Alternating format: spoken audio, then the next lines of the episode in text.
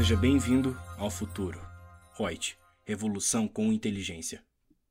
Olá, boa noite. Estamos aí para mais uma live. Eu, Lúcia Yang, consultora de treinamentos da Reut. Nós temos aí hoje como tema da nossa live a tributação da atividade rural no lucro real. Lúcia, por que, que você está batendo tanto em lucro real? Porque é o único regime, gente, que nós podemos nos beneficiar de despesas, de custos. É uma forma que eu diria que é a mais formal, a mais que valoriza o profissional da contabilidade, que ele pode se valorizar financeiramente. É o único regime que eu vejo com maiores oportunidades de você ter uma redução real da tua carga tributária licitamente é o único regime que você pode adotar aí incentivos, benefícios fiscais de redução da tua tributação. E aí, claro, diante de incentivos, benefícios e tal, para a atividade rural ainda tem mais dois benefícios que é dado única e exclusivamente para atividade rural, que está dentro aí do regime do lucro real. Em outro regime tributário não teria esse tipo de benefício. Claro, a gente não pode ser louco de pegar e ofertar e de dizer que o lucro real é maravilhoso para todo mundo. É claro que cada caso é um caso, só que nós temos que conhecer com profundidade cada regime tributário para que possamos fazer uma espécie de uma planilha comparativa de cada regime tributário, enquadrando nosso cliente ali nessas planilhas e realmente verificar qual desses regimes que seria o mais viável o mais benéfico, que traria uma menor carga tributária, um menor ônus, ônus no âmbito geral. E qual desses regimes em que poderia ser utilizado de uma forma estratégica para ter maior controle de toda a movimentação da empresa, para tomada de decisão em tempo hábil, de poder muitas vezes ter que mudar o curso de toda a empresa, de toda a estrutura que foi feita. Falo isso tudo baseado nesse ano de 2020 que foi assim fora do comum. Quantas empresas ali em janeiro tinham já se definido, já determinado o seu regime tributário, já tinham feito um planejamento, e aí veio a tal da pandemia e virou tudo, né? Reduziram-se faturamentos de muitas empresas, outras tiveram bastante êxito aí com a crise, e muitos já tinham recolhido o imposto de renda, não tinham mais como fazer um redarf para poder mudar, mas, né, então esse ano de 2020 foi. Mas temos aí 2021, gente, que está aí batendo na nossa porta. Tem reforma tributária que está batendo aí na nossa porta. Eu vou deixar para o ano que vem para pensar nisso, ou vou deixar para pensar em dezembro, com mil e outras coisas que surgem diariamente? Não. Eu tenho que usar todo o meu conhecimento de uma forma preventiva. Eu tenho que me antecipar para o meu cliente, verificar o quanto esse cliente é importante para mim, quanto eu estou dando atenção para ele, para que ele não me troque por um outro contador que às vezes vai cobrar um honorário menor e que não vai se importar e não vai fazer nada por ele. Então, aí é que mostra qual é o realmente profissional, a pessoa que tem amor à arte, à profissão que escolheu e quer fazer a coisa bem feita, visando o bem maior que seria o cliente. Gente, falando isso, atividade rural. Nós já falamos aí sobre atividade rural, acho que já umas duas ou até quase três lives. Eu acho que duas lives eu tenho certeza que nós já comentamos. Nunca é demais. Existem minúcias, tanto para a tributação da atividade rural na pessoa física, na pessoa jurídica, e é claro, uma live não vem para esgotar completamente o tema. Inclusive a parte da atividade rural, daí mais extensa, com mais itens, com mais interesses para quem trabalha com essa área, está dentro do nosso curso do lucro real. Então, aproveite. O que, que a gente pode dizer que abrange atividade rural? Que tem muita gente que acha lá que, ah, eu tenho uma área rural, trabalho lá, tenho umas ovelhinhas, faço um plantio, comercializo alguma coisa e tal, e isso é atividade rural. Será que isso é atividade rural? Ah, eu tenho um hotel lá, um hotel fazenda e desempenho atividade rural. Isso é atividade rural? Então vamos lá. O que que nós podemos, pela legislação, entender como sendo que é atividade rural? Um desses itens, nós podemos dizer que é a exploração das atividades agrícolas e pecuárias. Claro, né, isso está intimamente ligado à atividade rural. Outro ponto que seria a extração e a exploração vegetal e animal. Outro item que é consolidado como atividade rural, a exploração de apicultura, das abelhas, avicultura, suinocultura, sericicultura, piscicultura dos peixes, né, aquela chamada pesca artesanal de captura do pescado in natura e outros de pequenos animais.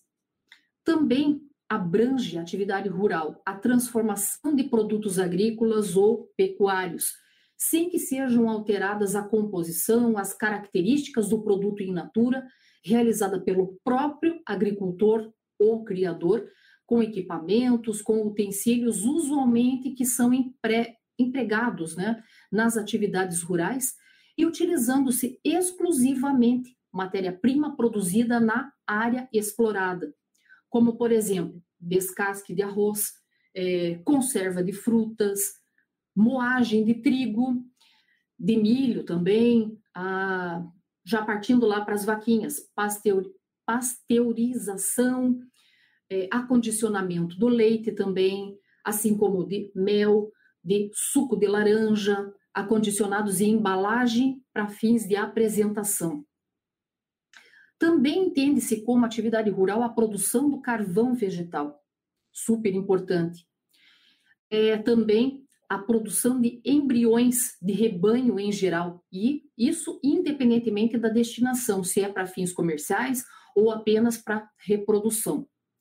E ainda, né, para finalizar a abrangência aqui da atividade rural, também o cultivo de florestas que se destinem ao para comercialização, para consumo ou mesmo a industrialização. Então, tudo isso aí é atividade rural. Beleza.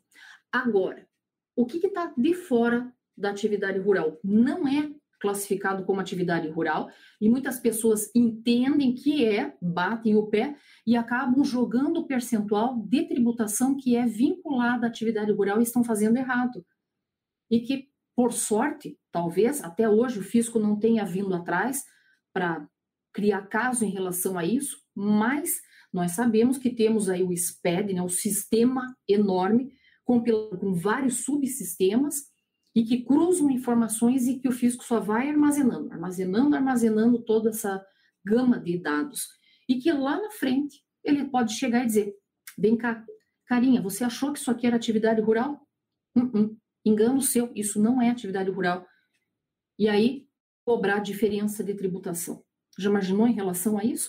Ou muito pior, se a pessoa optou pelo lucro real, achando que era atividade rural, se apropriou de benefícios e depois puxar o tapete e falar: isso não é atividade rural, cara.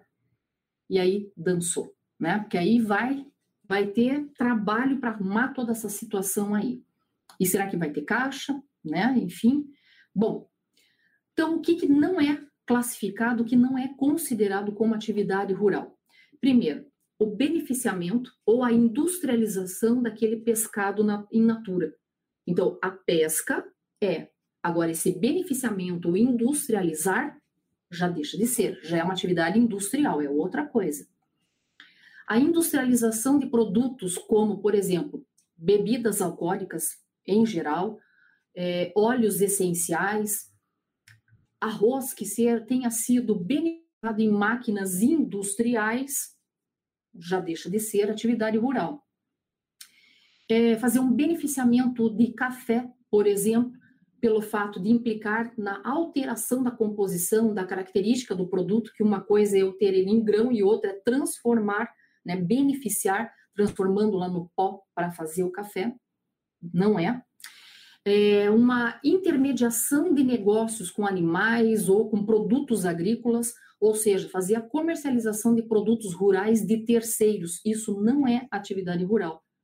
Muita gente se engana achando que isso pertence à atividade e não Outro que não é atividade rural, a compra, a venda de rebanho com permanência em poder do contribuinte num prazo que seja inferior a 52 dias, quando estiver num chamado regime de confinamento, ou de 138 dias, quando for os demais casos, as demais situações, que é chamado ali de um período que é considerado por lei, que tem em vista ali um, um tipo de um tempo suficiente para ser descaracterizado como uma simples intermediação, porque o período de permanência que seja inferior a esse estabelecido pela lei configura única e exclusivamente o comércio de animais.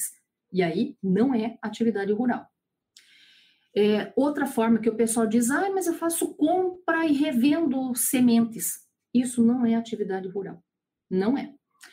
Também não é a revenda dos chamados pintos de um dia e de animais que são destinados ao corte. Pintos de um dia, aquele pintinho que nasceu e foi vacinado. Então, isso não é. Revender esses pintinhos aí é, e outros animais que são destinados ao corte, isso não é atividade rural é, prestação de serviço de transporte de produtos de terceiros também não. E o principal que o pessoal também se engana e quer jogar tudo como tributação de atividade rural e não é. É o arrendamento ou aluguel de bens que são empregados na atividade rural, máquinas, equipamentos agrícolas e de pastagem. O pessoal diz: ah, não, mas isso daqui é maquinário todo que está embutido na atividade rural, né, que é usado na atividade rural e, portanto, é atividade rural. Não é arrendamento ou aluguel desses equipamentos é distinto. É outra tributação que nós temos que usar aí. Bom, feito bem certinho essa segregação, essa distinção boa do que é atividade rural e o que não é, partimos aí para o regime de tributação dentro do lucro real. Dentro do lucro real, nós podemos né, é, ter ali duas formas de apuração. Ou eu tenho uma apuração trimestral, em que eu apuro quatro balanços, quatro trimestres, exclusivos, definitivos, um não é vinculado ao outro, fechou aquele trimestre, pagou, morreu, não tem mais ajuste, não tem nada. E daí, nesse trimestral, com pagamentos trimestrais, ou alternativamente, eu posso fazer opção pela apuração anual com pagamentos mensais por antecipação obrigatória, chamada estimativa, lucro real estimado, em que a legislação determina alguns percentuais que eu aplico em cima da minha receita bruta mensal para achar uma base de cálculo, para em cima dessa de cálculo eu poder aplicar a alíquota do imposto de renda e chegar no imposto de renda a pagar. Dentro dessa estimativa, eu sou obrigada a fechar um balanço de ajuste em dezembro, tá? E nesse balanço de dezembro eu vou fazer um tipo de um comparativo de tudo que eu paguei no mês a mês e verificar comparativamente com esse, com esse balanço que realmente eu fechei com o meu resultado lá em dezembro. E aí, com base nisso, eu verifico se tudo que eu paguei pela estimativa, se faltou um pouco ainda a pagar, ou se por um acaso eu tenho a restituir ou compensar. Tá, se a pessoa não quer usar esse artifício de ter que pagar todo mês e só fazer o ajuste lá no final do ano, então, dentro dessa estimativa, a qualquer momento ela pode levantar os chamados balanços ou balancetes, com o objetivo de suspender ou reduzir o pagamento tanto do imposto de renda quanto da contribuição social. Ou seja, o próprio contribuinte vai autoajustando o seu resultado ao longo do ano para não ter um susto lá no final do ano e verificar que ainda tem a pagar ou a se compensar. Bom, feito essa opção, então no lucro real anual, a estimativa, eu vou aplicar sobre a minha receita bruta mensal o percentual de 8%. Achei a base de tributação. Sobre esta base é que eu aplico 15% de imposto de renda.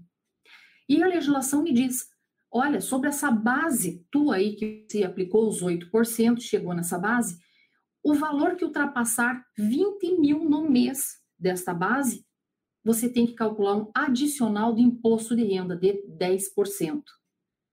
E o cálculo da contribuição social? Eu aplico 12% sobre a minha receita bruta mensal acho a base de cálculo e sobre essa base de cálculo eu aplico a alíquota de 9%. Tá feito aí, e lá no final do ano faço o meu balanço mesmo para fazer a comparação da minha estimativa com o balanço e verificar se eu tenho que pagar ou me restituir ou compensar.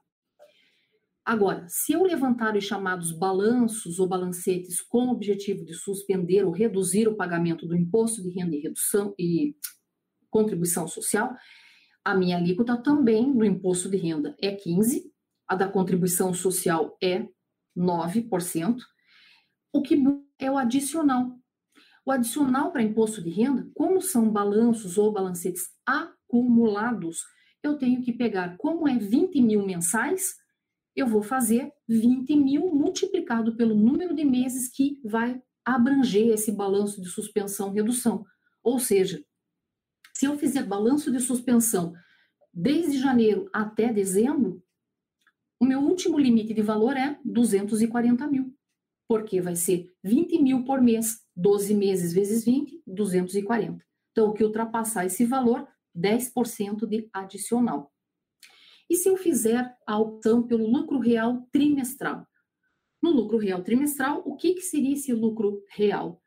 Lucro real é o meu lucro líquido, meu lucro contábil, e que vai ser ajustado por adições, por exclusões, por compensação de prejuízos, todos eles indicados, instituídos na legislação, dizendo o que, que eu tenho que somar, adicionar à tributação. O que, que eu posso diminuir, excluir dessa tributação? A diferença básica que nós temos aí é na parte da compensação, mas já chego nesse benefício da compensação. E o adicional no lucro real trimestral? Como é trimestre, três meses, três vezes 20. Então, o que ultrapassar 60 mil no trimestre, eu tenho 10% de adicional. Já falamos aí no, na compensação. Aguarde um pouquinho, não me esqueci disso. Bom, como eu falei que a minha receita bruta, né? Falei ali da, desse meu resultado. O que, que é, é que nós podemos caracterizar como sendo um resultado da minha atividade rural? Então, pela legislação, regulamento nosso do imposto de renda, também a instrução normativa da Receita Federal do Brasil, 1700 de 2017, vai lá no capítulo próprio que fala de atividade rural, se encontra um monte de situações. Vai no tal de perguntas e respostas pessoa jurídica 2020 da Receita Federal, também tem bastante informação, inclusive um capítulo próprio. É curto, mas ele é bem objetivo para falar para vocês aí sobre atividade rural. É bem legal. Claro que perguntas e respostas da pessoa física para atividade rural é bem mais extenso, é muito mais rico de informações mas ali também serve. Como também vocês podem pesquisar em soluções de consulta, tá? Da própria Receita Federal, buscar informações perante o CARF, buscar informações judiciais, o que, que tem sido julgado em relação a essas atividades, se tem mais algum tipo de benefício, alguma coisa que seja instituído para essas atividades. Tá? Isso é o que um bom profissional faz, correr atrás diante daquele ramo de atividade do seu cliente ou do seu próprio ramo e buscar todas as benesses que tem a legislação, é, observando ali lacunas na legislação e que permitam que eu usufrua de planejamento tributário lícito para isso. Bom, falando em resultado, o que, é esse resultado da atividade rural? Vai ser a diferença que eu vou obter entre o valor da receita que foi auferida e das despesas incorridas no período de apuração correspondente a essas unidades rurais. Lembrando que lucro eu vou utilizar o regime de competência, tá? Princípio lá da competência contábil e a apuração vou ofertar a tributação por regime de competência. Isso é importante nós sabermos. Tá, Lúcia, vamos supor que eu tenha meu resultado da atividade rural mas e se por um acaso eu tenho uma máquina? Essa máquina, digamos, uma colheitadeira, é utilizada na atividade rural. Vamos supor que eu queira vender essa máquina que está lá no meu ativo imobilizado e com o dinheiro dessa venda eu queira dar entrada para comprar uma máquina melhor, mais é, de ponta, né? enfim. como é que fica a tributação dessa venda do ativo imobilizado? Nós temos aí uma diferenciação, gente, então presta atenção, não é tudo igual. Cada coisinha tem os seus detalhes, por isso que a gente tem ali, ó, ter foco e estudar com afinco. A legislação diz que integra o resultado da atividade rural a alienação de todos os bens que são utilizados exclusivamente na produção rural, como, por exemplo, tratores, os implementos, os equipamentos, as máquinas, os utilitários e benfeitorias que são incorporadas ao imóvel rural. Então, isso tudo é acoplado como se fosse resultado da atividade rural. Então, eu não vou apurar como se fosse um ganho de capital, porque no ganho de capital eu aplico direto 15% de imposto de renda, pode ser que eu tenha o adicional e tenha uma 9 de contribuição social. Nesse caso específico, não. Sobre esse resultado que eu vou ter aí dessa venda do meu ativo imobilizado, eu vou aplicar 8%, que é o percentual para achar a base de tributação. Isso, claro, eu estando dentro do lucro real estimado, tá? Bem falado. No lucro real trimestral não tem isso, né? Que eu vou chegar no meu resultado, esse meu lucro líquido, e vou ajustar por adições e exclusões. Agora, e se for, digamos, uma alienação, isso de máquinas, implementos, benfeitorias, tá? E específico ali. Agora, se eu fizer a alienação de terra nua, muda o, todo o processo da tributação? Muda, muda completamente. Nessa alienação de bens que são utilizados na produção, o valor da terra nua não é como não é constituído como resultado da atividade rural. Especificamente, daí, nesse caso, o ganho ou a perda que eu tive nesse tipo de operação, ele deve ser apurado de conformidade com todas aquelas regras normais aplicáveis às demais pessoas jurídicas. Ou seja, eu vou pegar o valor da alienação menos o valor contábil do bem. Valor contábil é o valor que eu tenho da minha, da minha aquisição menos a depreciação. Isso é o meu valor contábil. Então, valor da alienação menos valor contábil vai me dar o ganho ou perda de capital. E se eu, se eu tiver ali um ganho de capital, esse ganho de capital eu tenho que ofertar a tributação direto, 15% do imposto de renda. E aí, depende, se eu passar de 20 mil mensais sendo estimativa, ou se eu passar de 60 mil no trimestre sendo real trimestral, eu tenho um adicional daí de 10%. E sobre esse ganho eu tenho também 9% a título de contribuição social sobre o lucro. Não tenho em cima desse ganho PIS nem COFINS. Não tem. Bom, então olha a diferença que nós temos, né, em relação a esses bens. Se bem que terra nua tem diferencial até mesmo na parte da pessoa física, né? Lembra que terra nua nós não colocamos na declaração de jurídica, naquele anexo, ele é colocado já direto em bens e direitos da pessoa física normal, terra nua. Então, pensa, vai, vai fazendo um link na tua cabeça aí para você marcar bem, caso você já trabalhe com isso só para consolidar a informação, caso você não trabalhe, mas que apareça alguém dessa área da atividade rural e principalmente porque o agronegócio está crescendo muito aqui no país, é o que realmente está dando um retorno, e aí, em face disso, faltam muitos contadores especializados nessa área. Então, aí, ó, uma área que você pode se especializar e, ó, tocar o barco e ver qual é o melhor regime tributário para esse empresário da área rural e trabalhar em relação a isso. Bom, nós falamos em receitas, mas o que eu falei lá no comecinho da live? Falei que lucro real é o único regime que eu levo em consideração para o cálculo do imposto de renda, da contribuição social, os custos e despesas inerentes à atividade.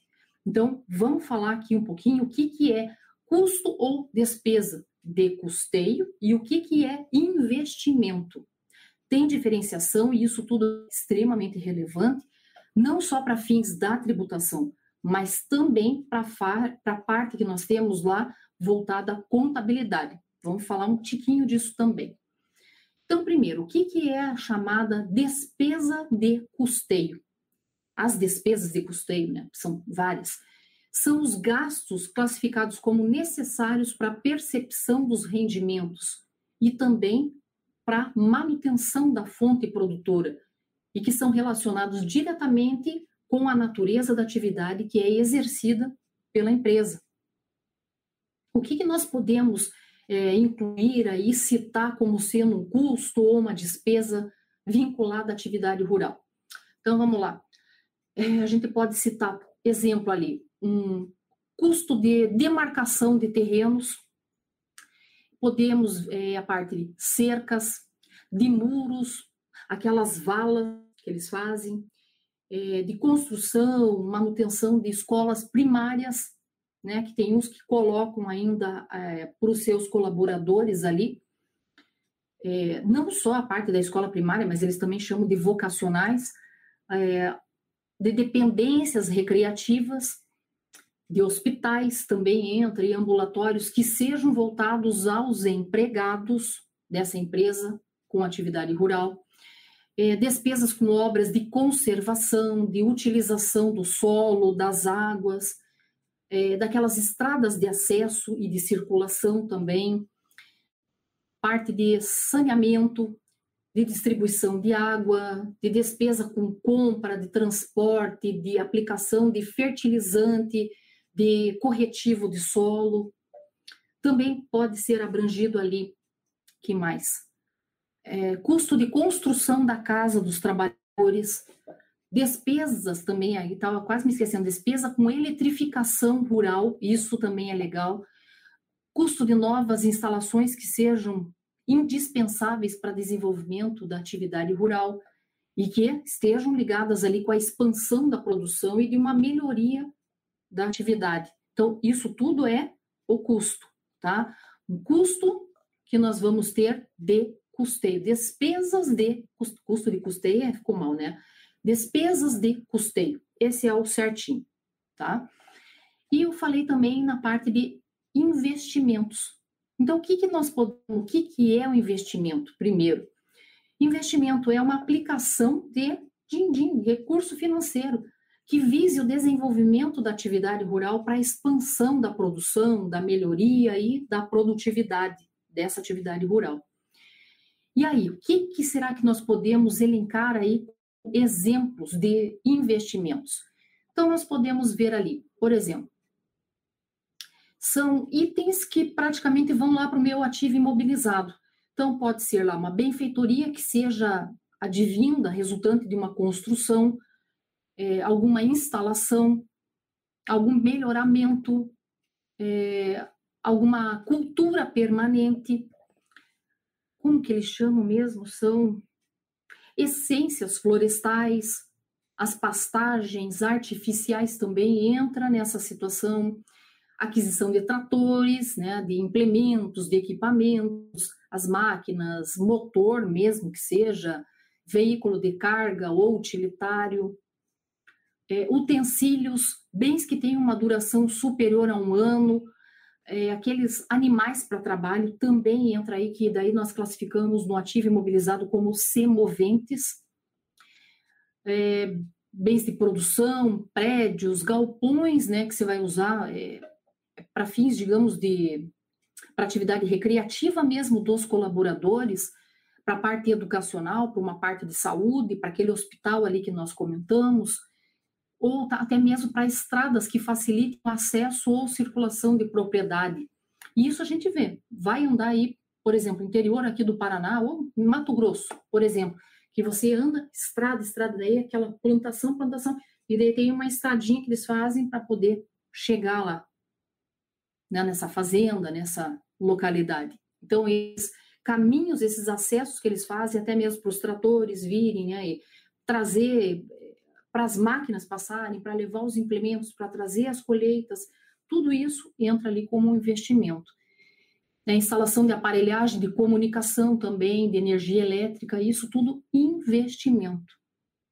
Bom, e aí, falando né, esses conceitos básicos do que, que é receita, o que, que é despesa de custeio, o que, que é um investimento, vamos para o lado legal da coisa, os benefícios fiscais que aí existe única e exclusivamente para atividade rural, não tem para nenhuma outra atividade, e somente se quem estiver desempenhando atividade rural for tributada pelo lucro real, seja na estimativa, seja no lucro real trimestral.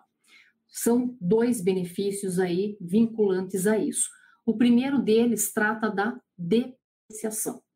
Então, para as empresas em geral, quando você compra um determinado bem, que você, um bem, um equipamento, enfim, um maquinário que você vai utilizar na manutenção da tua atividade, que registra lá no imobilizado, você vai ter a despesa com depreciação. E aí a própria Receita Federal, a, na própria Instrução Normativa 1700 de 2017, lá no finzinho ela tem os anexos, ela tem um anexo que fala só dessas taxas de depreciação. Bom, fiscalmente falando. E aí é, nós temos que tem o prazo e tem a taxa, quantos por cento que eu vou usar de depreciação. Porque é para você, aos poucos, ir diluindo essa despesa com depreciação. Isso para as empresas em geral.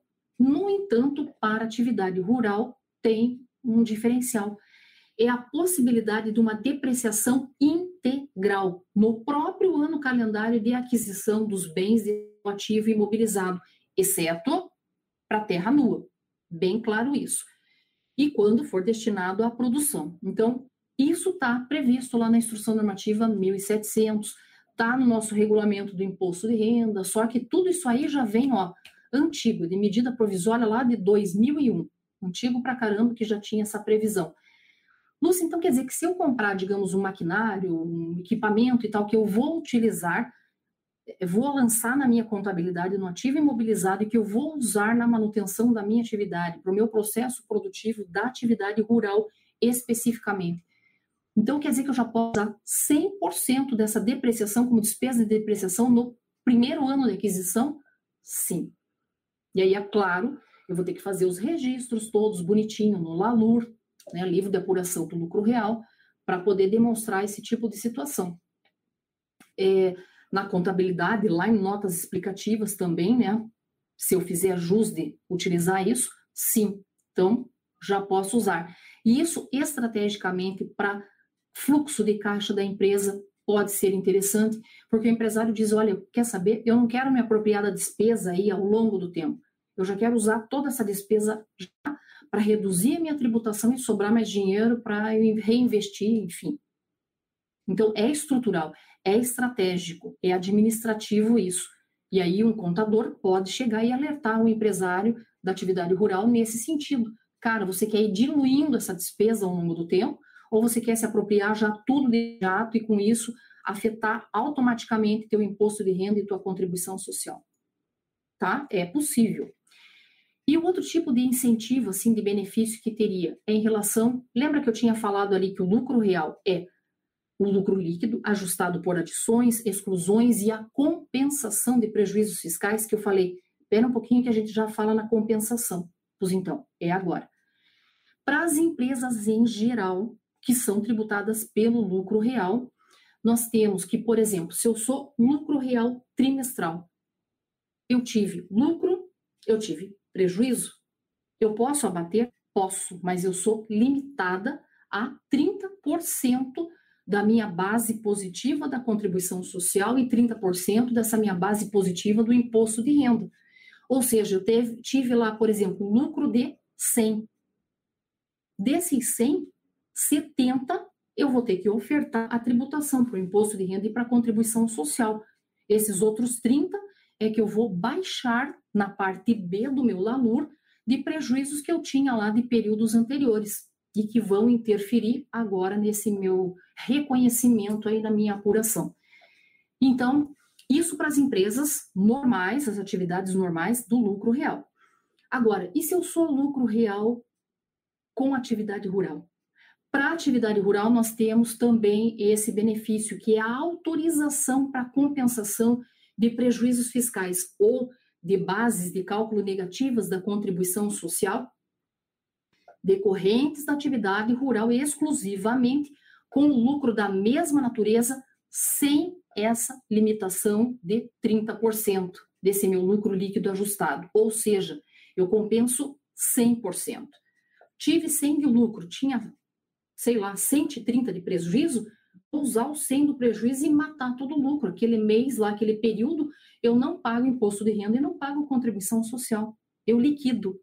Então, essa também é uma outra alternativa, um lado benéfico, uma vantagem que nós observamos aí para a atividade rural dentro do lucro real. É, bom, são os dois benefícios assim específicos que a gente vê. E se tá, e daí eu, eu comentei, né, agora falando ali com vocês, também me lembrei de uma coisa. Se eu não falei assim, exclusivos da atividade rural. Tá. Mas agora eu te pergunto, e se a pessoa jurídica, por exemplo, além da atividade rural, ela também possui uma outra atividade concomitante, em conjunto com essa atividade rural? E aí, isso muda alguma coisa? Claro que muda. Primeiro que eu vou ter que ter uma contabilidade bem feitinha, segregada do que é da atividade rural, o que não é, para que aquilo que é da atividade rural eu possa me beneficiar só para ela. Enfim.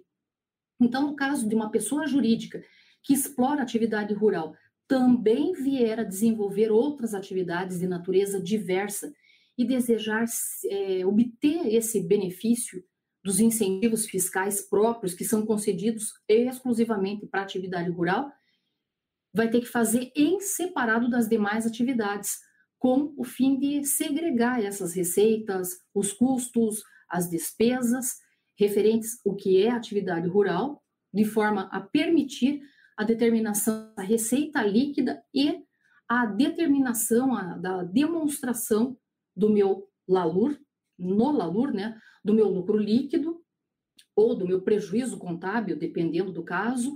Tá, só retornando. Se a pessoa jurídica, se ela possuir uma outra atividade em conjunto com a atividade rural, o que, que deve ser feito? Bom, primeiro eu vou ter que fazer uma segregação. O que, que é da atividade rural e o que, que é das demais? para eu poder me beneficiar, ter aquele uso, é, poder usufruir dos benefícios que são dados única e exclusivamente para a atividade rural. Então, o que, que eu tenho que fazer? Segregar custos, despesas e receitas.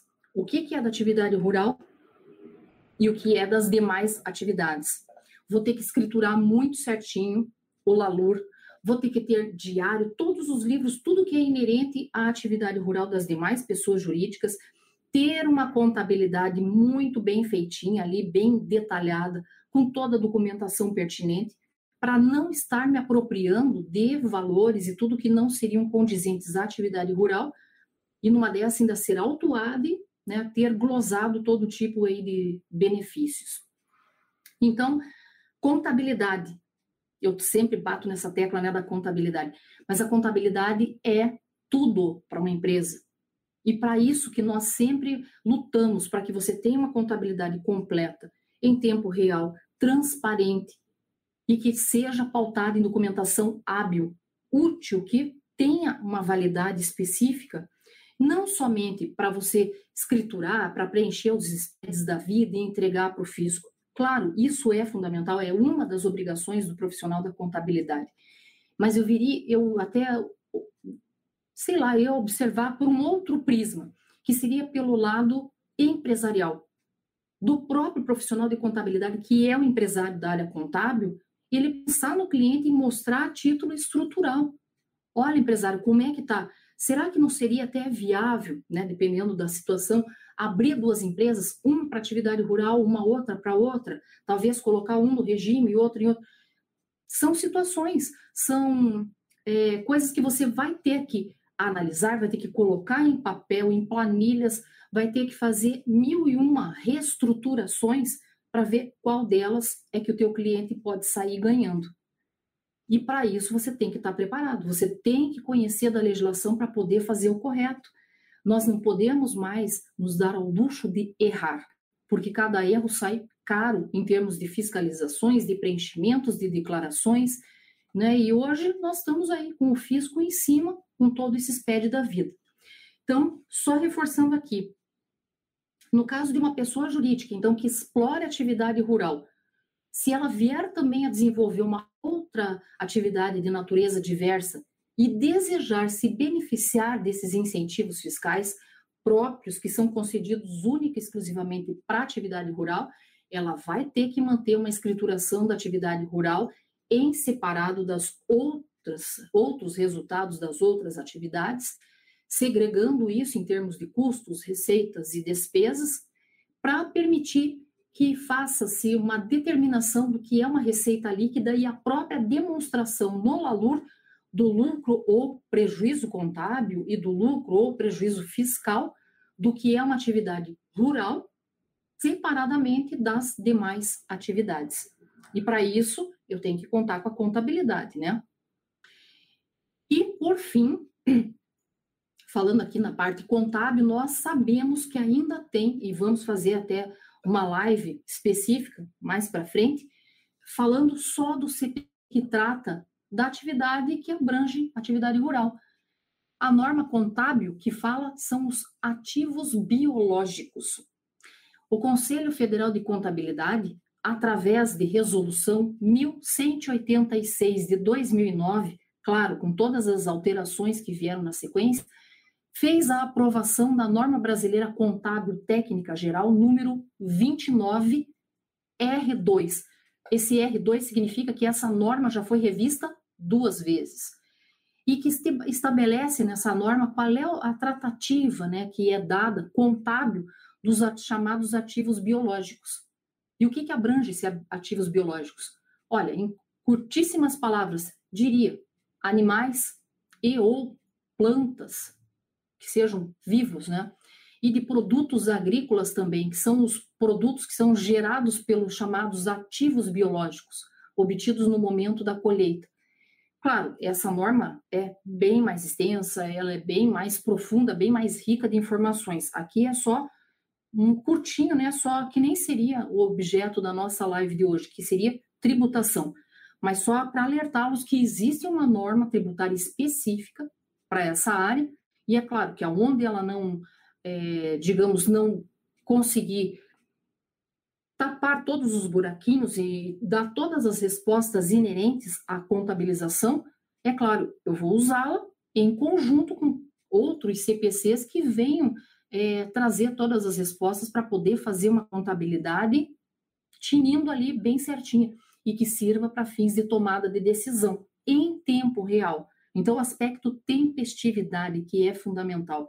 Não adianta só levar declarações e mostrar para o empresário. Eu tenho que, em tempo hábil e de forma preventiva, já ir mostrando como é que está a situação dele, já tentando, muitas vezes, para o mercado daquela atividade e externo, para ver o que é que está acontecendo lá fora, o que, que aquilo vai vir refletir aqui para a atividade no mesmo segmento no Brasil e poder dar dicas para o cliente, para que ele possa fazer a opção A, B, C, enfim, ter cartas na mangas para poder ter né, uma sobrevivência do mercado e, de preferência, lucratividade, que foi para isso que realmente ele abriu a empresa, né? Claro, sempre pensando ali também no lado social que toda empresa tem. Bom, gente, vamos ver aqui. Quero ver agora com a Débora se temos alguma coisa em específico aqui. Rafael Fonseca nos dando boa noite. Tiago de Moura, tudo bom, Tiago? Você tá que tá ali com as perícias, né? Direto. Boa sorte, boa sorte mesmo. Você merece muito. Muito batalhador, muito estudioso.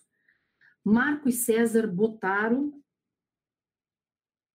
é, Elisângela Souza, ela diz: esse é para CNPJ, estimativa é só para CNPJ ou CPF, como fica? Elisângela, só para CNPJ, que hoje nós estamos falando do lucro real só é, falando da atividade rural só no lucro real. Nós já falamos, daí eu peço para você dar uma olhadinha no YouTube, lá na página da Reut, né, no, no YouTube, nós fizemos já uma live, uma ou duas lives falando só da atividade rural. Uma acho que foi agronegócio e outra ação da atividade rural, de pessoa física, aí é só específico de pessoa física. Lá você vai poder também ter bastante conteúdo em relação a isso. Nós já fizemos daí, tá?